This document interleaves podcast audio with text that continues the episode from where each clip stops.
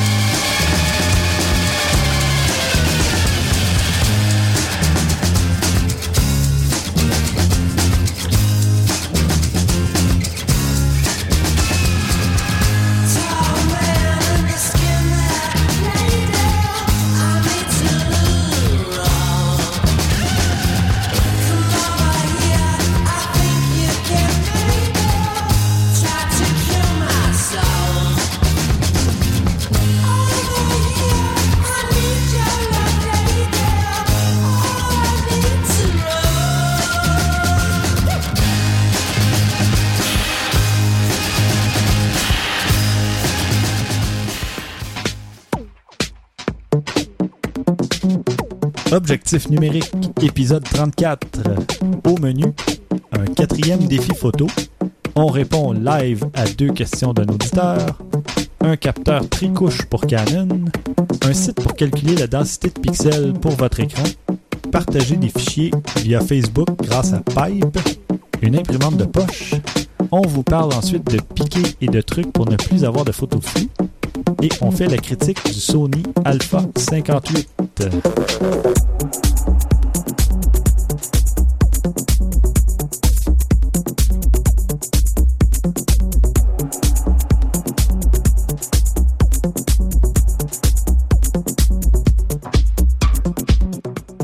Au micro, comme à l'habitude, de Christian Jarry, Salut Stéphane. François Blanchet Salut. et moi-même, Stéphane Vaillancourt. T'es là ce soir? Je suis là. Ah, c'est bien. Ah oui. Et nous avons même, au bout du fil, un invité qui va nous poser deux questions. Oh.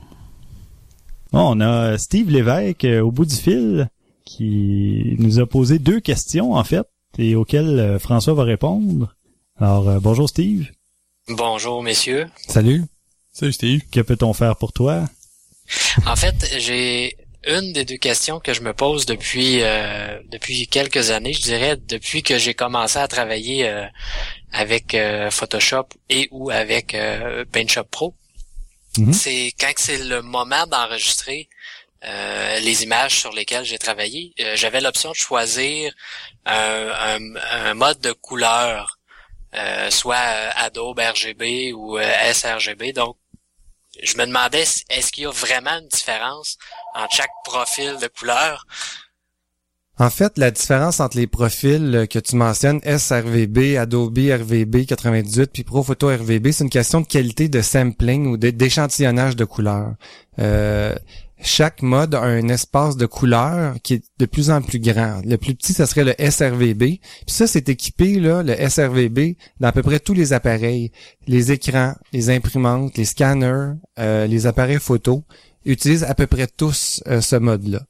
Euh, les autres modes, Adobe RVB puis Profoto RVB, c'est des modes plus étendus puis vraiment destinés euh, aux professionnels euh, qui veulent se servir de toute la gamme possible euh, de la photo quand on prend la photo. Donc, si en partant ton appareil photo ne supporte pas le Adobe RVB 98 ou Profoto RVB, ça donne rien de sauver dans ces modes-là. Ça donne absolument rien de plus. Euh. Si euh, ton appareil peut le faire, là, en partant, il faut que tu le fasses de A à Z, ce processus-là. Si tu décides d'aller en Adobe RVB 98, qui a une meilleure plage de couleurs, ben, il faut y aller il faut, y- il faut que le logiciel que- avec lequel tu traites tes photos puisse le supporter. Toi, de toute évidence, tu l'as parce qu'il t'offre le choix de le sauver. Mhm. Euh, et, si, et, et ça va jusqu'à l'impression. Je parle d'une impression écran ou impression euh, papier. Il faut que le- le- la personne qui fasse l'impression pour toi, si tu vas du côté professionnel, il faut que aussi ça soit supporté ce mode-là.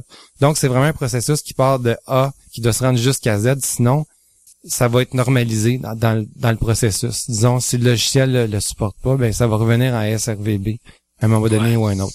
C'est quand même pas mauvais de, de shooter en, une plage plus étendue en partant parce que on a quand même accès à cette information-là.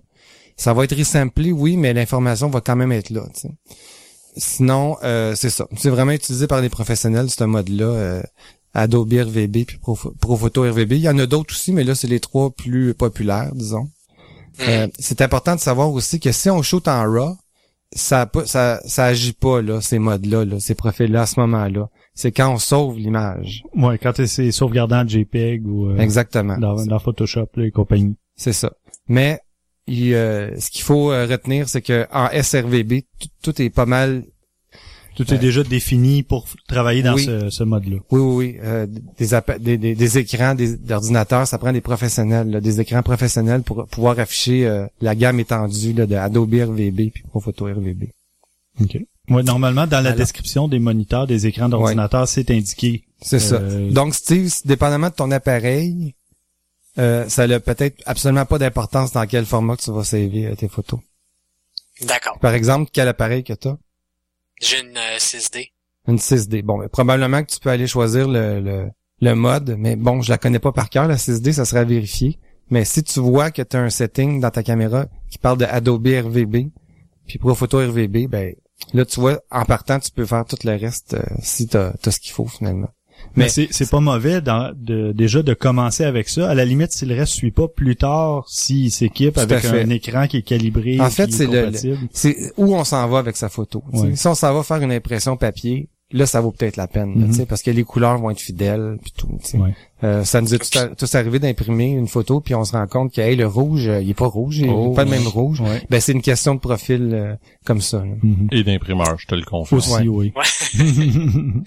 Mais j'imagine aussi que ça doit pas nécessairement prendre plus de place dans la photo. Absolument pas. Donc, si l'appareil le, le supporte, pourquoi pas le, le- prendre déjà dans ces formats-là? Oui, oui, tout à fait. Si l'appareil le supporte, tu le fais, tu y vas. Euh, mais ça va être normalisé si en quelque part il n'y a pas l'option. Ça va se faire Ouais, tout seul. Puis là, tu, tu retombes en mode euh, Il va être, il va être perdu en, en cours de processus, mais à- à- au départ, tu sais, je vais l'avoir là. Fait que si jamais je décide de, exactement. exemple, mon RAW, si je décide de faire plus loin avec, mais je sais que mon RAW, lui, il va être en, exemple, pro, euh, pro Adobe, puis euh, euh, il va, il va permettre de, je vais pouvoir dire, ok, j'ai besoin de ce profil-là pour, euh, pour aller chercher le maximum de mes ça, tu photos. vas pouvoir retravailler ta photo à partir de l'original, puis redescendre après ça tout le processus en utilisant l'autre profil, euh, une fois que tu vas savoir qui est supporté par toutes les étapes là, que, par lesquelles tu veux passer. Ouais. Excellent. Alors j'espère que ça démystifie un peu. euh, Oui, oui, oui. Les Ça profils. répond très bien à ma question. Ok, parfait. Et tu avais une deuxième question, car c'est deux pour un aujourd'hui. Euh, la deuxième question, en fait, c'est que moi, je vais, euh, je vais commencer à, à faire de la vidéo, probablement de, euh, c'est, ben ouais, de compétition de patin la, la fille de ma conjointe fait des compétitions de patins. Puis souvent, quand on filme un vidéo, ben nous, on, les parents, on est dans les estrades en partant. Oui. Donc, on a tous les autres parents qui crient, qui sifflent, qui applaudissent, qui, qui rentrent dans la vidéo. Mhm. Je me demandais si euh, j'utilisais un micro directionnel pour euh, centrer ou pour capter euh, l'audio qui vient le plus possible de la glace et non des estrades. Est-ce que ça vaudrait la peine? Ben, écoute, tu, tu réponds presque tout seul à ta question parce que c'est euh, c'est fait pour ça ces micros-là. Donc ça le dit en directionnel, donc ça va enregistrer le son où tu pointes. Ceci étant dit, tu parles d'un aréna compétition de patin, euh, c'est extrêmement écho dans ces endroits-là. Mhm. Donc tu vas avoir t'auras pas le même son que si tu étais à l'extérieur sur un terrain de soccer par exemple. Ça va aider, mais je te dirais pas que ça va être la solution parfaite, mais c'est clairement mieux que le micro qui vient qui est intégré à la caméra. Ça va probablement enlever au moins le son des parents assis autour de lui. là, Oui, c'est ça. Donc, il va rester l'écho. Donc, pour répondre à ta question, oui, c'est un bon upgrade à faire. Et la bonne nouvelle, c'est que ça coûte pas tellement cher. Un bon petit micro euh, qui peut faire le travail, tu vas avoir ça euh, 150-200 dollars quand même. Pour ce que ça donne, ça vaut la peine. Surtout si les vidéos que tu vas produire sont euh, vont être distribuées ou quelque chose comme ça. Là, tu sais. Euh, Ouais, ça- ben, Ça peut pas être pire que de pas l'avoir. non, c'est ça. non, Mais définitivement, il faut ajouter ça à son kit de caméra vidéo. Euh, peu importe quand on- ce qu'on tourne. C'est euh, ça peut être pour enregistrer quelqu'un qui fait euh, une intervention devant la lentille, devant la, la caméra ou euh, ou filmer quelqu'un au loin, mais ton idée de couper les sons environnants, c'est excellent. Là. Ce type de micro-là, ça va être parfait. Là. D'accord. Bon, super. Ben, merci de t'être euh, prêté au jeu, Steve. Euh, ça m'a fait plaisir. Puis, euh, écoute, euh, Continue à nous écouter. ben oui, il continue à nous poser d'excellentes questions. Je suis sûr qu'il y a d'autres auditeurs qui se posaient les mêmes questions à un moment ou à un autre, donc euh, ça va sûrement aider d'autres gens. Ben, c'est un peu le but de la chose aussi. Sinon, euh, j'aurais pu chercher moi-même puis euh, trouver les réponses, mais il y aurait juste moi qui l'aurais eu. Ben oui, Ah, Ça, puis on profiter aurait les plus de job, là, nous autres. ben oui. Ouais, c'est ça. quelle grandeur d'âme. Bon, ben merci Steve. Au plaisir. À la prochaine. Salut. Bye. Bye. Et on lance d'ailleurs un quatrième défi photo. Euh, les, en tout cas, les premiers défis photo, euh, ça a bien fonctionné. On a une très bonne réponse. Euh, Mhm. On espère que vous Et aimez des très aussi. bonnes photos, Très, très bonnes photos. Et souvent, euh, c'est pas toujours les mêmes hein, qui participent. On a des nouveaux noms à chaque fois, puis euh, c'est c'est très stimulant. Et d'ailleurs, euh, bientôt, hein, messieurs, on va s'en lancer un nous-mêmes, celui du HDR dont on Mhm. parlait récemment. Mhm. On va, oui, oui, on va essayer ça On va s'essayer. Ouais, il faut bien, faut pendant l'été. hein. Euh, le quatrième défi photo, ça porte sur les insectes. Et étrangement, euh, depuis quelque temps, sur le, le groupe Google+, il y a beaucoup de photos d'insectes. Euh, Je comprends pas. je comprends pas avec le, le- le printemps et l'été qui est Ben arrivé. Euh, Non, moi, c'est plutôt à cause de la pluie que je comprends pas comment ils ont fait pour faire des photos ah, d'insectes. Ouais, aussi. C'est que dès, dès qu'il fait beau, les gens se précipitent à l'extérieur pour faire de la photo. Donc, euh, les insectes aussi. Mhm. se précipite. Mais bon, donc euh, comme à l'habitude, vous regarderez sur le site, sur le blog pour avoir les instructions. On va publier les photos dans le groupe Flickr dans un l'album un album défini comme étant quatrième défi photo. Et euh, on publie jamais, comme vous avez remarqué, les photos avant la date limite pour ne pas influencer qui que ce soit et pour garder un peu le mystère autour de tout ça. Et dès le moment qu'on publie euh, les photos, euh, les auditeurs, tout le monde est invité à voter pour sa photo préférée. Et le gagnant se mérite euh, toute notre admiration euh, et tout plein de points photos. On, on décidera peut-être Des un jour à quoi ça Les sert. points photos, tiens, tu viens de lancer cette idée-là, c'est pas bien. Euh, donc voilà, c'est l'invitation est lancée. Quatrième défi photo, les insectes. Et comme d'habitude, vous pouvez les retoucher comme vous voulez. On veut tout simplement pas de montage grossier dans Photoshop, s'il vous plaît, de montage extrême, simplement des retouches. Et on va passer maintenant à une petite nouvelle euh, que Christian va nous présenter. Là, faut pas partir en peur. Un brevet ne veut pas dire que ça va arriver, mais Alors voilà, c'est tout pour la nouvelle. Ah. non, mais Petite ça peut nouvelle. être intéressant. Ça, ça peut être intéressant. On a vu une nouvelle passer comme quoi que Canon miserait sur un capteur tricouche. Capteur tricouche euh, qui appelle le Foveon, qui est également retrouvé dans les appareils Sigma, si ma Oui, mémoire est dans bonne. le Sigma DP3 Merrill Exact. que j'ai testé. Exact. Euh, Il y en a beaucoup qui semblent trouver que c'est euh, il y a un gros avantage, c'est que dans le fond ça capture euh, chaque pixel de chacune des trois couleurs, le rouge, le vert et le bleu. Euh, ça aurait une meilleure restitution des couleurs, semble-t-il. C'est quand même assez surprenant que Canon s'en aille dans cette direction-là. C'est pas quelque chose qui est vraiment récent, mais regardez, euh, moi je si c'est pour leur permettre d'avoir quelque chose d'encore mieux, moi je suis tout pour, là, il n'y a pas de problème. Euh, Je sais pas si on va vraiment voir ça, parce que si on regarde le nombre de brevets que, mettons, comme une compagnie comme Apple peut déposer, Microsoft, etc., Ça se traduit pas toujours en vraiment rarement. nouveaux produits. Là, ou euh, je pense que la, la quantité de brevets versus qu'est-ce qui se rend vraiment à nous est infime, là. C'est, c'est- Mhm. Mais regarde, on sait jamais. Souvent, c'est un brevet défensif aussi. hein. Oui, C'est-à-dire ça qu'on s'approprie une possible technologie. Mais elle existe déjà. C'est le bout que, je- comme je disais, euh, Sigma l'a déjà, mais c'est peut-être pas tout à fait la même Non, c'est ça. technique Une ou autre façon de, de l'exploiter ou de- d'exprimer le- l'idée. Mm. Mais euh, puis aussi, on on n'en parlera pas en détail dans, dans cet épisode-ci, mais j'ai vu aussi une autre annonce comme quoi il y avait un espèce de capteur qui voyait complètement dans l'obscurité, là, euh, Mhm. qui s'en vient, en tout cas qui est en Moi, j'ai vu ça passer aussi. Moi aussi. Quelque chose de révolutionnaire. Ouais, ouais. euh, Canon, encore une fois. Toujours euh, en laboratoire, donc euh, Mais vous rendez-vous compte que l'appareil, euh, la- l'épisode qu'on a fait, qu'on parlait de l'appareil du futur, là, comment qu'on va être dans le champ? mm, Juste à regarder qu'est-ce qui se passe, là, puis qu'est-ce qu'on annonce là, dans pas long, là, ça Ouais. va être quoi là? Mm. Le bout de mon doigt va pouvoir prendre des photos à, à un million de mégapixels. De, en tout cas, regarde. Ah non, non, je vous l'ai dit, les gars, dans l'autre épisode, là, on va devenir euh, la caméra. Ça va être nous, la Ça caméra. se peut. ouais.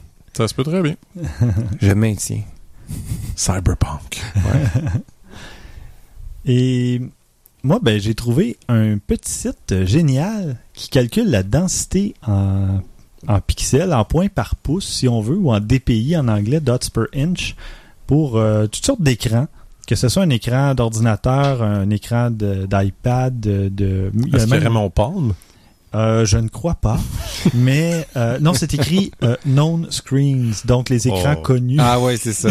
ça devrait répondre à ta question. Ouais, en effet. Le site s'appelle DP, DPI Love et l'adresse c'est dpi.lv.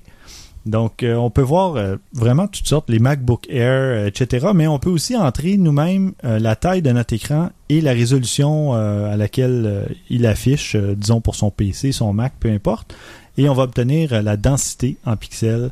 Comme moi sur mon écran euh, 21 pouces, j'ai une résolution de 1600 par 1200, mais j'ai seulement 94 points par pouce de densité. Alors que pour un HTC One, on parle de 469 points par pouce. Écoute, Ça, c'est de la précision. Puis si on y va avec des appareils là, vraiment euh, connus, ou beaucoup utilisés un iPhone, par exemple, un iPhone 4. tu sais. Bon, euh, alors pour la pour l'iPhone, on parle de 326 points par pouce pour un iPhone 4 ou 4S. Pas si iPhone mal. 5, on parle de oui 326 aussi évidemment, ils ont gardé euh, la même proportion. Euh, ils ont augmenté la Euh, résolution en, en agrandissant Mais l'écran est un petit peu plus grand. Oui, l'écran fait 4 pouces au lieu de 3.5, mais la résolution fait Ah oui, ok. 1136 de Donc, haut plutôt que Le 960. ratio est resté le même. Exactement. Et euh, si on parle, disons, de notre euh, Nexus 7, euh, Christian et moi, euh, c'est 216 points par pouce. C'est Ce qui est- très respectable. Oui, oui. Google- Donc- un Nexus 10 à 300, c'est quand même pas si mal aussi. Oui. Enfin, c'est Ah euh, ouais. intéressant comme Oh, site. regarde, Vous je suis en train de regarder, je regarde plein d'écrans bizarres, là. C'est- Et euh, ben, voilà, c'était tout simplement euh, ce petit site que j'avais trouvé. Et François, euh, tu vas nous parler de Pipe, un service qui passe par Facebook ou qui permet de partager des C'est fichiers? un autre service d'échange de fichiers. Dieu sait qu'il y en a. euh, On en manquait, je pense. ouais. Il y en a pas assez encore. Il y en a une tonne, effectivement. Par contre, ce qui est intéressant avec celui-là, c'est que c'est franchement le plus facile. Euh, pourquoi? Parce que ça se passe sur Facebook. Mm. Qui a pas un compte Facebook? Je vous le demande. Euh, je sais qu'il y a... Non.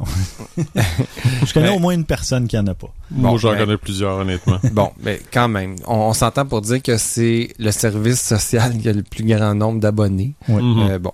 Alors, c'est très, très, très pratique, Pipe, euh, dans ce sens-là sur Facebook, parce que ça se fait facilement. C'est pas une application qu'on installe sur son ordinateur, sur son téléphone, rien de ça. Ça se passe, C'est une application Facebook. c'est une appli- application Facebook qui se passe à l'interne, donc c'est rapide, c'est un clic finalement. Il n'y a pas d'installation qui se passe de notre côté. Fait que c'est vraiment génial.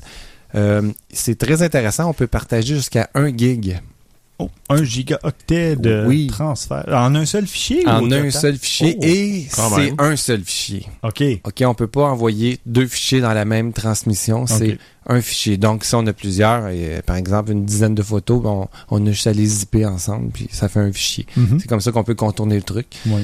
Euh, c'est euh, c'est une connexion directe entre deux personnes. Du- donc, c'est l'équivalent de P2P, je dirais. Je sais pas si c'est la même technologie. Euh, ce qui fait que selon euh, la compagnie, ni Facebook ni Pipe peuvent voir le contenu de ce qu'on échange. C'est bien. Par exemple, je t'envoie un fichier, ben, ils seraient normalement pas capables de décrypter. C'est ce qu'ils disent. Si le destinataire il a, euh, pas pipe d'installer, euh, de son côté, évidemment, le, il pourra pas aller chercher le fichier. Il va falloir qu'il installe pipe. Bon. Fait que ça pose la, on se pose la question, si jamais t'as pas envie d'avoir un- une application de plus sur ton Facebook, blablabla, ben bon. Oui, parce que c'est quoi les droits qu'on qu'on autorise à Pipe, justement? Est-ce qu'ils peuvent Oui. lire nos statuts, voir nos En contacts? fait, ils vont demander l'autorisation d'accéder à tes messages. Hmm. Mais ça, c'est pour une simple raison, c'est que il doit envoyer un message en ton nom quand euh, Pipe doit envoyer un message à ton- en ton nom à ton destinataire quand, quand toi tu décides d'envoyer un fichier. Il faut qu'il passe par le système de messagerie Ouais, de, de c'est logique, Facebook. là, maintenant. Donc Mhm. c'est moi ça me va, tu sais. Mhm. Euh, normal, puis c'est juste à ça que ça sert. Fait que ça me va. Moi, c'est pas un accès à ton historique de messages ou des trucs ouais. comme ça. Fait que c'est normal. C'est le côté que ça prend pour pouvoir recevoir un message. Mhm. Exemple, tu m'envoies ça, je suis pas en ligne, je suis pas euh, abonné à Pipe encore, je vais avoir la demande, OK, veux-tu te connecter à Pipe? Oui. À ce moment-là, là, je vais pouvoir aller chercher le, le fichier que tu m'as téléversé. OK. Euh, si jamais je suis euh, je suis pas en ligne au moment que tu m'envoies le fichier, tu peux le stocker sur le, le nuage sur les serveurs de Pipe. Mhm. Euh, par contre, pas un gig. Ça va être 100 meg Ok. seulement. Le, le 1 gig de transmission, c'est seulement si les deux immédiat. utilisateurs sont en ligne au même moment. OK. Parce que à ce moment-là, quand l'autre utilisateur est pas en ligne, ça doit être stocké sur un serveur, puis là, ils veulent économiser de l'espace de Oui, stockage. Ouais, écoute, c'est euh, normal, mais au moins, oh oui. c'est pas comme si ça peut pas s'arranger facilement. Tu communiques avec la personne, tu dis je te l'envoie là. Absolument. Donc, il n'y a rien de- d'extraordinaire. c'est c'est tout simplement plus facile. Fait que Mhm. c'est- c'est ça qui est bien avec, euh, avec les années. là, C'est des technologies qui sont de plus en plus faciles à utiliser, moins compliquées. Ça, existait il y a quasiment 10 ans, là, le principe d'échange de fichiers entre deux personnes. Oui. Tout à fait. Avec, Mais- euh, moi, ça a commencé avec euh, YouSendIt, qui existe encore. là, Oui. mais C'est un des premiers euh, où on pouvait télécharger, je pense, jusqu'à 100, 100 mégaoctets, qui était Qui énorme était à l'époque. ouais. Ben, disons un, un Tera aujourd'hui. Ouais. Ouais. Donc, euh, euh, pas un Tera, mais un, un giga. Ah, ouais, c'est ça. Donc, euh, c'est euh, c'est vraiment une petite application le fun que j'ai testée, puis c'est c'est vraiment vraiment bien. Euh, je me je m'en servirais sans problème. Il y en a malheureusement, ben pas malheureusement, mais j'ai j'ai accès à d'autres services pour le moment qui font mon affaire. Mais si j'ai affaire à envoyer quelque chose, disons à ma mère, euh, ben euh, je vais lui dire. euh, Ça peut valoir la peine. ouais, c'est ça. D'ailleurs, pourquoi j'ai dit ça? Ma mère est pas sur Facebook. Ouais, donc, je connais deux personnes qui sont pas sur Eh oui, Facebook. et voilà. Bon. Tu demanderas d'ouvrir un compte juste pour ça. Et de mon côté, euh, j'ai découvert une petite euh, imprimante euh, de poche, la Pocket Photo de LG. Et c'est une petite imprimante. Écoutez, je, on donne les dimensions en millimètres, donc c'est pour dire. ok. une imprimante qui mesure 72 par 120 par 24 mm et qui ne pèse que 215 grammes. D'accord. OK. Et je vais faire le lien avec grammes, donc ça doit être pratique pour euh, imprimer des photos Instagram Ah. Oh, à cette taille-là. non, mais euh, les photos qui sont imprimées euh, mesurent 5,1 par 7,6 cm. Donc c'est tout petit. là. T'as pas besoin d'avoir pris ça avec un appareil photo de 20 mégapixels pour euh, pouvoir imprimer Finalement, une photo c'est qui sort c'est- c'est comme des photos de photomaton maison, là, à peu Oui. près? Euh, c'est ça. Donc, euh, Si, euh, par exemple, je veux euh, aller me chercher un manuel d'instruction PDF de 45 pages, est-ce que c'est Bonne chance. Est-ce que c'est conseillé, Stéphane? Ben, non, ben, tu pas peux, mais avec une loupe. Ok, ouais. Et tu vas gaspiller de l'encre qui doit coûter assez cher à mettre D'ailleurs, c'est- oui. C'est ce que je me disais, c'est drôle. À chaque fois que quelqu'un me parle d'une imprimante, moi, maintenant, la première question que je me pose toujours, et je dis toujours la même chose aux gens, regardez donc comment que les cartouches coûtent avant de l'acheter. Oui, parce que c'est bien beau une imprimante à 59 dollars ou 59 euros, mais si les cartouches coûtent aussi cher et que vous en avez besoin de 3 ou 4, ça revient... euh, Ben, J'avais déjà un ami qui a, qui a fait ça, puis c'est pas des blagues, il a acheté une imprimante comme ça à 50 dollars, puis que quand les, les cartouches ont été vidées, il l'a mis aux poubelles. Ben parce oui. que ça coûtait 100, 120 ou 130 piastres. Fait que pour lui, il a imprimé ce qu'il avait imprimé. Puis après ça, il l'a mis aux poubelles. c'est ridicule, mais C'est rendu là. Oh. Puis j'ai quelqu'un qui me parlait de ça récemment aussi. Il m'a dit Ah, quand, mon, quand mes cartouches vont être terminées, je m'achète une autre imprimante parce que ça me revient moins cher. Puis je vais avoir toujours une imprimante neuve, sous garantie. Puis Ah, là, il, imprime tellement peu souvent que si l'imprimante lui dure euh, un an et demi, deux ans, les, les cartouches, en fait, qui sont pleines peut-être à moitié quand, elles sont vendues. Mm. Donc, Hein? sont pas pleines. Non, mais quand même, c'est un kit de départ. Là. C'est- Faut pas exagérer. C'est comme pas mettre le, le- le plein d'essence quand t'achètes un auto. Ce qui est de plus en plus fréquent, d'ailleurs. Et oui, ça devient en option. hein. Souvent, c'est un argument de vente. euh, plein, euh, plein inclus dans l'achat de votre véhicule. hey, Merci. un- ouais, c'est un deal. Enfin, il y a des applications qui viennent avec cette petite imprimante qui permettent de faire des retouches simples, euh, comme recadrer ou changer un peu les, les couleurs. Euh, Mais, Et on- Ma question euh, principale, excuse-moi de t'interrompre, mais euh, tu connectes ça à quoi? ben, c'est ça. C'est que tu connectes ça par euh, Wi-Fi avec un appareil Android ou iOS. Donc, tu peux justement te servir d'Instagram, imprimer tes photos Instagram ou venant d'autres applications. Mais à la limite, moi, ben, mon avis personnel, c'est que si tu prends une photo, supposons avec ton iPhone et que tu as des applications comme euh, Snapseed ou PhotoForge, euh, là, à ce moment-là, tu fais tes retouches là-dedans, puis après, tu vas Oh, les ouais. envoyer à l'imprimante. Mais l'application permet de... de euh, pardon, l'imprimante offre des applications qui permettent de faire des retouches. Donc, Puis, autre question stupide, mais encore une fois, je suis pas mal sûr de la réponse. Ça doit être ta batterie. Mais en fait, euh, non, euh, on- parlait de- tantôt de cartouches d'encre, mais c'est, ça contient pas des cartouches. Ça contient, c'est un procédé de sublimation thermique, un peu comme un fax, euh, je présume, mais en couleur. Donc ça, ça s'appelle euh, le, procédé s'appelle zinc ou Z-I-N-K. Et euh, c'est ça, c'est de la chaleur qui Hmm. Révèle des couleurs qui se trouvent dans le papier zinc sur lequel on imprime. OK, donc le coût est transféré au papier au lieu de, des cartouches. OK. Mais j'ai pas de, de prix là, dans l'article que j'ai vu. Je voulais juste parler de ça parce que le petit bidule euh, me semble très euh, quand même intéressant. Euh, et ça se connecte, oui, amusant, amusant. Et ça se connecte via Bluetooth ou en NFC. Donc, euh, si vous avez des appareils NFC, euh, un Donc, simple. pas sur Apple. Non, pas sur l'iPhone. Mais iPhone a le Bluetooth. Ouais, je sais bien. Ça fonctionne. Alors voilà. Euh, pas de prix. En tout cas, j'ai pas fait plus de recherches que ça parce que c'était tout simplement euh, une petite imprimante, euh, c'est ça, amusante Mm. que je voulais partager avec vous.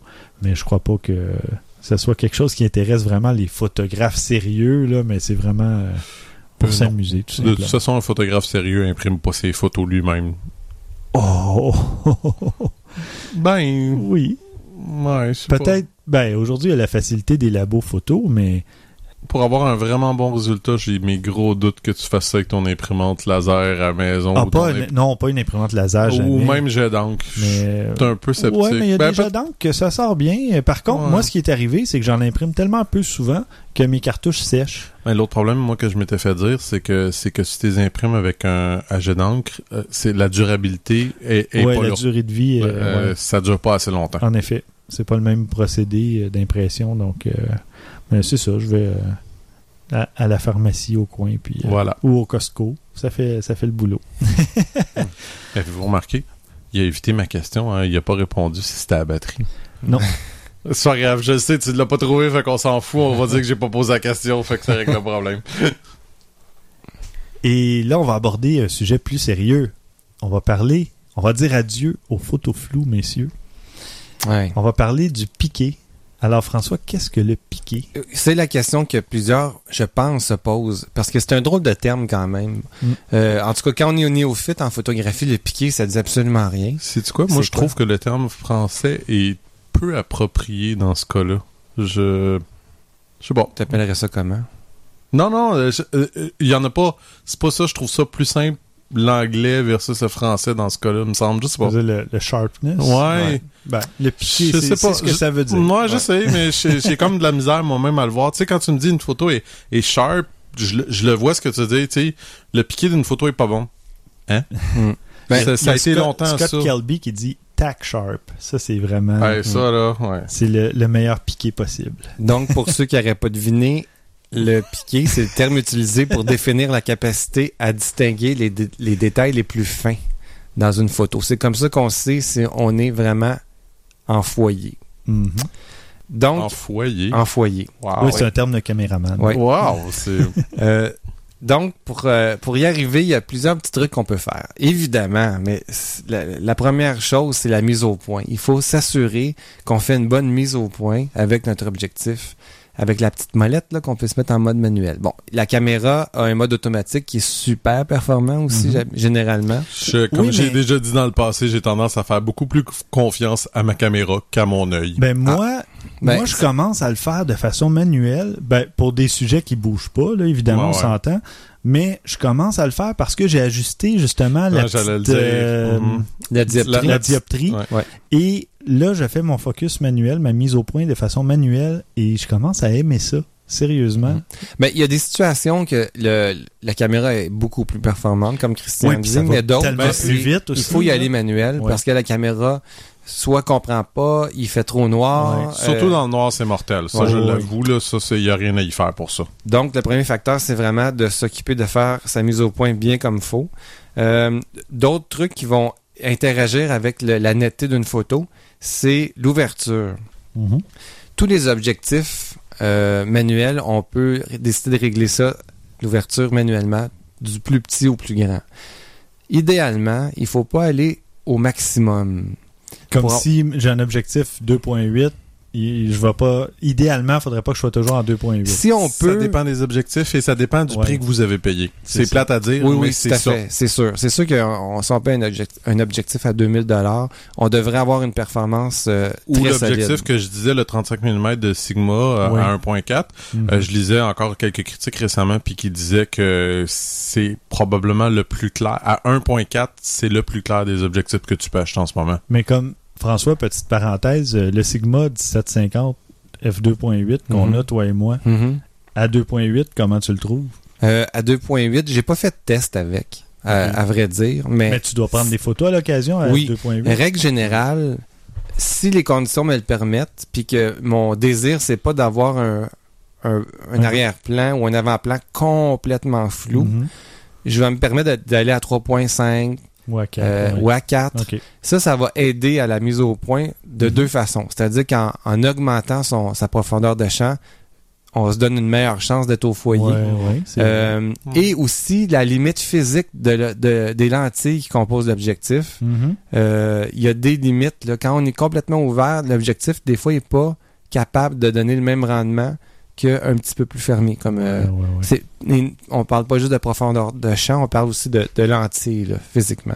Mais dans la catégorie Sigma, que, comme, comme l'exemple que tu as donné, je pourrais pas te dire, elle est peut-être super performante aussi à 2.8, j'ai pas fait le test. Moi, j'ai l'impression qu'il manque un petit quelque chose à Ben, c'est bien 2.8. possible pour la raison Mais que- je me disais peut-être que c'est mon appareil, peut-être que le 60D est un peu moins bon que le Faut pas oublier 7D. qu'il y a une combinaison des deux Ouais, aussi oui, qui est c'est non ça. négligeable, là, sais, mais de toute façon, quand tu as un doute, gênez-vous pas de prendre. Surtout si, comme François le dit, euh, gênez-vous pas, on peut mettre à 4 ou à 5.6. Quand vous êtes capable de le faire, faites-le. Ouais, si ouais. c'est pas avoir euh, votre profondeur de champ vous est pas importante, ça vaut la Si- peine. Si vous voyez que ça vous donne un 2 millième de vitesse de, de déclenchement, vous pouvez fermer Euh, oui. un peu le Ouais, il y a du diaphragme. Euh, voilà. Aussi, euh, une autre chose à considérer, c'est que la plupart des objectifs ont un meilleur piqué au centre. Ça, on a déjà parlé, au Mhm. centre de Mhm. l'objectif plutôt que sur les barres. Puis ça, c'est une. Encore une fois, c'est physique comme Ouais, explication, c'est que le verre est un petit peu incurvé. Mhm. Donc, dans les côtés, la courbe est un peu plus prononcée que dans le centre. Euh, la surface, elle est moins... euh, Ben, les Je plus sais- épaisses, peut-être un peu, à force d'être. Tu sais, la moindre courbe fait en sorte que le verre est plus épais à Ouais. traverser, peut-être. ouais, ben, c'est une non, explication. non, je pense que j'essaie de voir. moi. Ben, là-dessus, je demanderais à des auditeurs s'ils ont une réponse là-dessus. euh, Contactez-nous pour nous dire ça si vous savez exactement pourquoi, mais le centre de l'objectif, en tout cas, il est, ça, c'est une règle générale, il est toujours Mhm. plus clair Ouais. que l'extérieur. La focale aussi va jouer là-dessus. Si on a un objectif zoom, disons un 16-24, genre un, un chiffre comme ça, qui va peut-être mieux travailler à 18-20, techniquement va être mieux euh, Ou disons en 18 dans et cette 22, zone-là là, qu'à c'est 18 ou à 24. Pause extrémité, ouais. Encore, ça revient à ce que tu as dit tantôt, Christian. Si c'est un objectif de très haute qualité, ça devrait pas affecter. Mhm. Mais si on tombe dans les objectifs, souvent qu'on reçoit avec euh, un exemple, le- la caméra 6D quand on l'achète, euh, ça vient avec, avec un objectif de base, par Ouais, exemple. le 1835, là. Bon ben, ça, cet objectif-là, je peux vous garantir qu'à 18 ou à 135, elle sera pas à son optimum de piqué. Puis il y a de Et la- je Il faut aller en quelque part entre les deux. Puis il y a un peu de, de- de déformation aussi. Là, Oui, oui, il peut y avoir un petit peu d'aberration aussi. Fait que c'est, il faut se dire que c'est normal. C'est pas un défaut de l'objectif, c'est comme Puis ça. C'est encore plus vrai quand tu as un objectif à ouverture variable. C'est, j'ai Ah oui. remarqué que c'est encore pire dans ce temps-là parce que généralement, c'est prenez le plus haut des deux, mettons comme de 3.5 à 5.6, puis rajoutez facilement un cran de plus si vous voulez être vraiment, vraiment, Non, comme tu disais, tac sharp, là. T'as quasiment, ouais, c'est ça. Fait que c'est là, puis en plus tout ce que je viens de nommer, ça peut être combiné ensemble, puis- donner des résultats plus ou moins euh, différents. Donc c'est c'est vraiment des points à vérifier pour Non. aider à faire sa mise au point. On va laisser le temps aux auditeurs de prendre des notes. Ouais. Parce que si là, on doit combiner l'ouverture, la vitesse, le... donc ça, ça fait beaucoup de choses à, à garder à l'esprit quand on prend une photo, mais ça vient avec le temps aussi. hein. Ça, on développe des réflexes à, à force de prendre des photos, puis on se dit, si par réflexe tu dis toujours, ben, je vais me placer à f3.5 ou Ouais. f4 plutôt Ouais. que f2.8, Mm. ben, ça devient un réflexe, une habitude, puis Oui. à un moment donné, on y pense. On sait qu'on se donne une chance Ouais. aussi. Puis, mais malgré tout ça, c'est merveilleux aujourd'hui euh, avec les logiciels de post-production, Lightroom, Mhm. Photoshop, euh, ou n'importe quel autre logiciel de retouche photo que vous connaissez, on peut ramener euh, jusqu'à un- un paquet d'erreurs ou de, de, de faits dans la vie, comme l'aberration de couleur. Mhm. On peut corriger ça. On peut corriger des des, des euh, je sais pas comment appeler ça, mais les, les objectifs, les lentilles sur le devant, des fois, ils viennent, ça déforme un peu l'image. On peut ramener un peu la déformation, les- ramener les lignes de perspective un peu mieux. Mhm. Donc, corriger des aberrations aussi d'objectifs qui sont avec d'autres caméras. Euh, on peut corriger des erreurs, finalement, Ouais, ouais. de- fabrication. Ouais, euh, la post-production, là, c'est, c'est Ouais. incroyable ce qu'on peut faire avec. Fait que si on se retrouve avec une photo pas tout à fait piquée comme on le voudrait, c'est surprenant ce qu'on peut aller chercher, mais attention, faut pas aller trop dans le... Non, non, dans se ramasser à des belles lignes noires autour de toutes, là. Oui, puis je me permets un petit conseil, je pense qu'on en a déjà parlé, mais si on décide de toucher la netteté d'une photo avec le, le fameux petit bouton, là, con- euh, pas contraste, Cla- mais netteté, clarté, là. clarté, netteté, ça dépend du logiciel. Euh, et regardez toujours la photo à 1 pour 1, ce que ça donne. Mhm. Travaillez jamais sur la netteté d'une photo à 33% ou à 50% même. Parce que Mhm. je vous jure, je vous garantis que quand vous allez l'imprimer, vous la regardez à plein écran, vous allez remarquer que oh, j'ai mis un petit peu trop de détails dans la Ouais, photo. Puis Ouais, ouais. c'est un bon truc ce que tu dis, par exemple, euh, petite parenthèse pendant qu'on y est, de toujours se référencer à la photo originale quand on fait des modifications, c'est pas une mauvaise Puis chose. Lightroom permet de le faire, d'avoir les photos côte à côte, puis on peut zoomer dedans, disons, utiliser la loupe, puis là on va voir les deux photos côte C'est à ça, côte quand- XY là, qui écrit Quand on utilise la loupe, Ou c'est euh, exactement pour ceux qui utilisent Aperture, euh, euh, touche M Ah. pour re- revenir à la photo normale initiale. Fait que c'est super génial. Fait que tu regardes ta photo, tu fais M. Des fois, c'est ça, je, fais- je fais M bien vite, là, juste pour voir un peu qu'est-ce que ça passe de l'un à l'autre. Ça me donne tout de suite une idée. Oh, ouais, ok, non, là, je me suis trompé, là, j'ai- j'étais allé trop d'un bord d'un l'autre. Alors voilà, j'espère que ça va vous aider un petit peu pour corriger vos petites lacunes si vous pensez que vous avez des photos un peu trop floues. Bon, excellent. Et de mon côté, j'ai euh, des petits trucs aussi pour améliorer, pour enlever le flou dans les photos. Euh, On va vraiment combattre le flou dans Oui, cet épisode. combattre Abat le le flou. Ah, bah, le flou. Continuons le combat.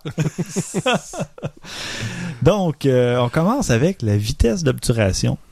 Premier truc, euh, avant, avant c'était facile. On se disait, un sur la focale. Donc, avec euh, un objectif de 50 mm, il fallait être minimum à 1 cinquantième de seconde et plus rapide. Mais là, avec les, les capteurs rognés, il faut prendre ça en, Ah ouais. en Faut considération. faire le Et là, il faut faire 1,5 fois la focale. Donc, si on est sur un, un objectif de 50 mm, ben, il faudrait être au minimum à 1 75e de seconde ou le plus près, mais je dirais le plus près en allant plus rapide. Mhm. Donc, peut-être un 80e ou un centième de seconde, ça serait l'idéal. Donc, ça, c'est toujours à main levée, évidemment, ou si le sujet ne bouge pas. Euh, on a aussi euh, la vibration du boîtier qui peut entrer en ligne de compte et qui va rendre une photo floue, même si on a les paramètres parfaits, idéaux. Euh, si euh, vous avez euh, des si, si votre main a la, la fâcheuse tendance à trembler ou bien euh, juste la vibration du miroir parfois aussi euh, ça peut faire vibrer le boîtier donc vous pouvez utiliser un monopode ou un trépied ou un déclencheur à distance aussi si vous Ouais, avez ça, la- c'est- la, chance Ouais. Ou le retardateur. oui un, retar- un retardateur Ou aussi toutes ça ces options. Ouais. Et oui, toutes ces réponses, c'est aussi bon. euh, L'autofocus, on en parlait tantôt. Euh, par contre, c'est bien beau, les nouveaux, les, les appareils aujourd'hui ont un paquet de points d'autofocus, mais si on n'en choisit pas un pour déterminer où le focus, la mise au point va se faire et qu'on laisse l'appareil avec les 15 points ou les 11 points d'autofocus décider, il pourrait arriver que l'appareil choisisse un mauvais point de- de- d'autofocus et donc là, votre sujet va pas être parfaitement Exact. au point. Ou comme les zones aussi, je sais que les appareils Nikon aussi fonctionnent beaucoup par zone. Mhm. Si vous laissez l'appareil décider dans une zone, ça se pourrait que si votre sujet est pas très grand, euh, l'appareil choisisse un autre point de focus dans la zone et pourtant c'est la bonne zone que vous avez choisie, mais c'était pas le bon point de focus. En effet. Ça peut arriver. Donc, moi, ben, en tout cas, je, je prétends pas avoir la solution, là, mais moi, de la façon que je le fais, c'est que j'ai presque toujours le point central ou le point supérieur central, si on veut, de, de sélectionner. Et là, je vais faire ma mise au point, puis à la limite, je recompose un peu, je vais recadrer. Comme ça, je m'assure que j'ai fait la mise au point au bon endroit. Et généralement, ça fonctionne à moins que vous soyez vraiment très près de votre sujet et que là, à ouverture F1.8 ou 2.8, Ouais, ouais. Là, ça peut changer. Ouais. m- quelques millimètres peuvent De changer. se, la- au recadrer, on peut perdre sa mise au point. Là. absolument. Mais ça, c'est extrême. là. C'est quand on n'a pas Ben, de moi, profondeur de champ. Ouais, mais quand- Disons, quand on prend les photos des appareils qu'on teste, là, moi, je fais ça souvent. Ouais. Pardon, je vais me mettre à f2.8. Là, je vais recomposer. Parfois, ça peut m'arriver. Puis là, je vois, non, c'est plus au point. C'est Ouais, plus, euh, la mise au point est changée. Mm. Donc là, à ce moment-là, euh, on, on le refait à 2, 3, Ouais, mais c'est 4 parce que tu prends toujours un pas vers l'arrière quand tu te regardes. Je t'ai vu, là. Puis Ah, c'est ça, je tu, tu- recule. tu recules à peu près un pied à chaque fois. Euh, troisième petit truc. Euh, ça, c'était le troisième petit truc. Quatrième petit truc, euh, le mauvais mode d'autofocus. Christian avait euh, défini les modes, avait expliqué les modes d'autofocus. Mais euh, si on se place, euh, disons, en, en, en mode autofocus simple Ouais. euh, et que le sujet bouge, la mise au point pourrait ne plus être parfaite Ça va être plus dur. parce que ça suit pas le sujet, l'appareil va Mhm. pas suivre le sujet. Et au contraire, euh, si vous vouliez pas que la mise au point change, mais que vous avez choisi un mode autofocus euh, AI Servo ou en continu ou autre, euh, ça se pourrait que l'autofocus modifie son point de focus justement sans que vous le vouliez. Donc, Mhm. il faut vraiment garder ça à l'esprit aussi. faut comprendre ces modes-là. Oui, exactement. Il faut les, il faut se pratiquer, il faut les utiliser euh, encore et encore. Puis c'est euh, avec l'expérience que. Comme disait notre invité au dernier épisode, il faut se pratiquer, il faut en prendre des photos. C'est comme ça qu'on apprend à, à travailler avec notre appareil, qu'on apprend la photographie. Euh, Il n'y a pas, il y a pas d'au- 12 000 façons. c'est ça. On prend, on- c'est comme ça qu'on développe nos habitudes et qu'on réussit à justement pas prendre 10 à 15 minutes juste Voilà. pour euh, obtenir la photo qu'on veut. Juste pour trouver les les les les, réglages. les réglages. C'est le mot que je cherchais pour trouver les réglages dans notre appareil. Et le dernier truc, euh, problème de profondeur de champ. François en parlait aussi tout à l'heure. Euh, si vous prenez un paysage en photo, assurez-vous d'avoir une profondeur de champ suffisante. Euh, vous prenez un F13 ou F22 si vous êtes capable. Normalement, à l'extérieur, ça va bien. Il y a toujours de assez de lumière. Donc, même à F22, vous allez obtenir euh, une bonne vitesse. Et généralement, les montagnes, ça bouge pas beaucoup. hein. donc, euh, Puis de toute si- façon, il y a, excuse, je t'ai coupé. Non, ça va. Mais il y a aucun intérêt à prendre une photo de paysage s'il n'y a pas un sujet près de soi. Mm. Tu sais, à, à une, à une grande ouverture. Par exemple, à F4, il n'y a aucun intérêt à faire ça. C'est ça. Si que- vous voulez vous faire photographier devant une montagne, là, ça va. Oui. Vous pouvez prendre une photo à F4 puis que l'arrière-plan soit flou, Mm. ça va aller. Mais sinon, Je pense que c'est quelque chose comme 15 pieds de la caméra. S'il n'y a rien en dedans de 15 pieds, il n'y aura aucune incidence sur la profondeur de champ parce que Mhm. c'est tellement loin. donc Il n'y a 15 pieds, rien à mettre parle, au focus à, tu sais. On Fait- parle de 4 à 5 mètres, disons. Ah là, bon, mais c'est encore un peu plus. Moi, je convertis euh, Ouais. facilement. Et euh, puis à l'inverse, hein, dans le cas d'un portrait, euh, ben on doit ouvrir euh, le, diaphragme de l'objectif au maximum, donc euh, autour de peut-être f2.8 ou f4 ou f5.6, ça dépend aussi toujours de la distance du sujet et de, de l'arrière-plan. Mhm. Mais il faut vraiment faire attention à l'ouverture, sinon ben ça va influencer de toute façon la vitesse d'obturation, ça va influencer un paquet de trucs et ça pourrait faire en sorte que votre photo est floue ou a pas assez de flou peut-être si vous en vouliez en arrière-plan. Alors voilà, c'était nos petits trucs pour dire adieu aux photos floues À mort, les photos floues. et je vais conclure cet épisode avec ma critique du Sony Alpha 58 ou A58 si vous préférez. Le Sony A58, euh, c'est un appareil. euh, ben, je vais commencer par le prix. C'est un appareil très abordable pour un réflexe. On parle de 549 à 599 dollars. Donc, c'est très abordable. Ça vient avec un objectif 18-55 mm. Euh, ben, c'est un objectif de base, donc à ouverture variable de f3.5 à f6.3 si je ne m'abuse. Euh, c'est soit 5.6 ou 6.3. Euh, L'ISO, la plage ISO, on parle de 100 à 16 000. Euh, on parle d'une rafale de 5 à 8 euh, images par seconde. Euh, par contre, à 8, on parle d'une taille réduite pour les photos. Hum. Ah, Donc, ouais. c'est souvent le cas, ouais. C'est ça. Donc, c'est, disons, 5 images Ben, par seconde. 5, c'est quand même Ben, pas c'est respectable. Ouais. C'est- Essayez-le, faire une rafale, puis euh, compter cinq fois à, à l'intérieur d'une seconde. C'est quand même euh, raisonnable. Euh, c'est un appareil qui a un beau design. C'est compact, puis c'est léger. Ça me faisait penser à mon Canon XSI. Ah Euh, oui, Mon ouais. premier appareil euh, réflexe. Il y, a, euh, il y a un autofocus rapide à 15 collimateurs, 15 points d'autofocus. Et ce qui est bien, c'est qu'il y a un bouton dédié à la vidéo. Donc, dès qu'on appuie, la vidéo démarre. Donc, ça, c'est bien. Dans, ben là, je, je dis que c'est bien, mais je ne l'ai pas inclus dans mes points positifs, mais j'y arrive. Euh, euh, dans les points positifs, parce que bon, le bouton dédié à la vidéo, c'est bien, mais si vous achetez un appareil principalement pour faire de la photo, c'est pas nécessairement un point positif pour vous en tant que tel. Mm. Euh, mais dans les points positifs, on a un bouton ISO dédié, donc c'est pas tous les appareils. Ben, dans les réflexes, il y en a la majorité qui en C'est de ont un. plus en plus, là. Je pense qu'il y en a plus beaucoup qui l'ont pas. C'est ça. Mais c'est quand même euh, pratique et il est bien placé. Donc, euh, c'est pas quelque chose qu'on va chercher comme euh, sur certains boîtiers. Il y a un bouton fonction FN euh, qui offre pas une fonction unique, mais qui ouvre un menu de fonctions. Donc, ça, c'est. C'est quand même bien. On appuie sur le bouton fonction et là, on va sélectionner l'option qu'on veut modifier. Et puis, si on aime ajuster plus d'un paramètre là, qui sont pas disponibles via les, les molettes, ça peut être pratique. Il y a un mode bracketage ou bracketing à trois expositions euh, et un mode HDR qui sont très flexibles. On parle d'un pointage de 0.3 euh, EV, donc Exposure Value, euh, 0.7, 1, 2 et 3.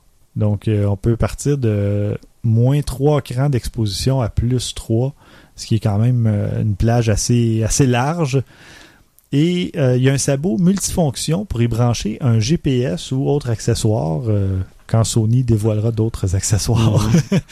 Euh, dans les points faibles, ben, son plus gros point faible, je dirais que c'est son écran pivotant. Son écran pivotant n'est pas tactile. Il mesure seulement 7,5 cm, c'est 2,7 pouces, je crois.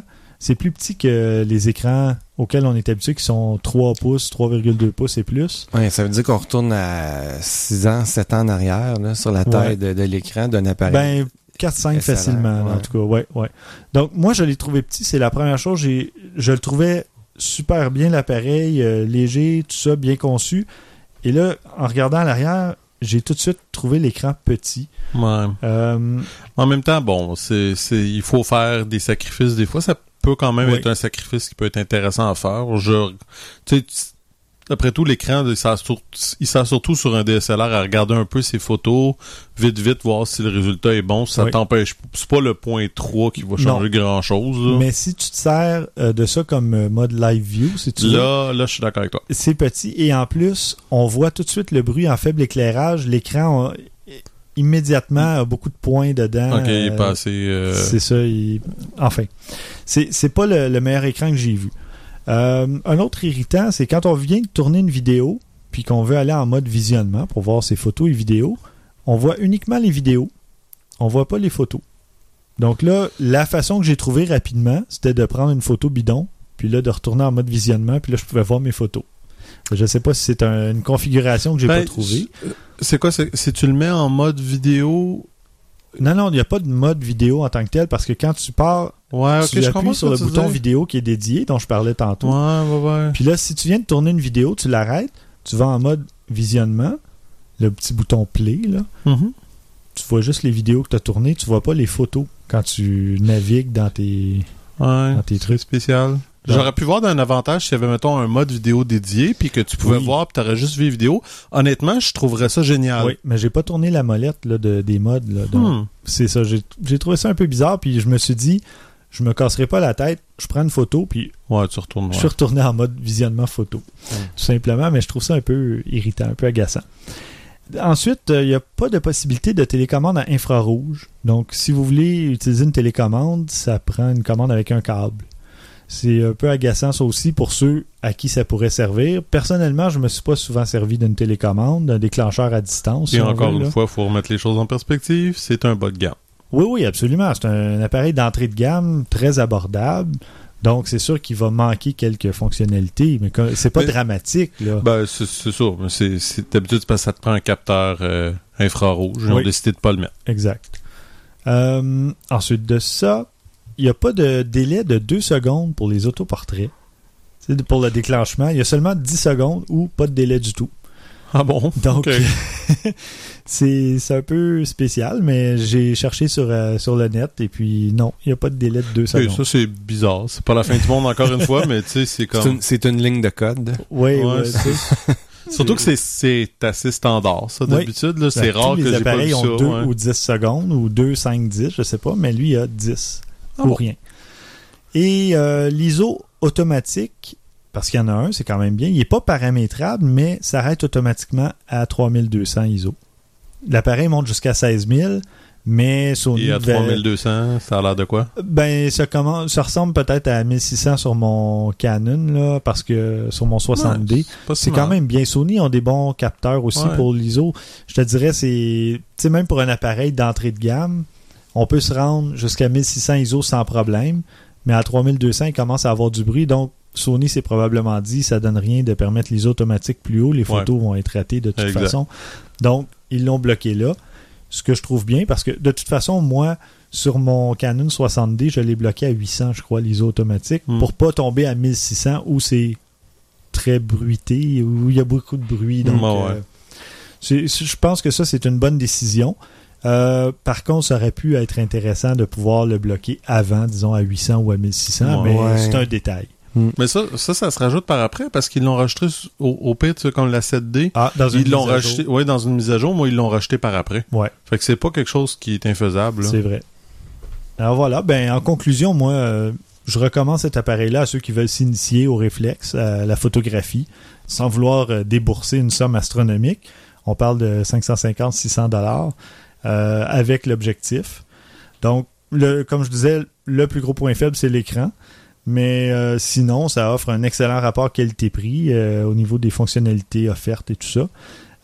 Si vous êtes habitué ou si vous recherchez un écran de qualité à 920 000 points ou un million de points, ça peut peut-être freiner vos ardeurs, mais généralement, si vous voulez vous initier à la photographie, vous aviez probablement un appareil qui n'affichait pas 920 000 points Voilà. en plus, donc ça devrait pas être un problème.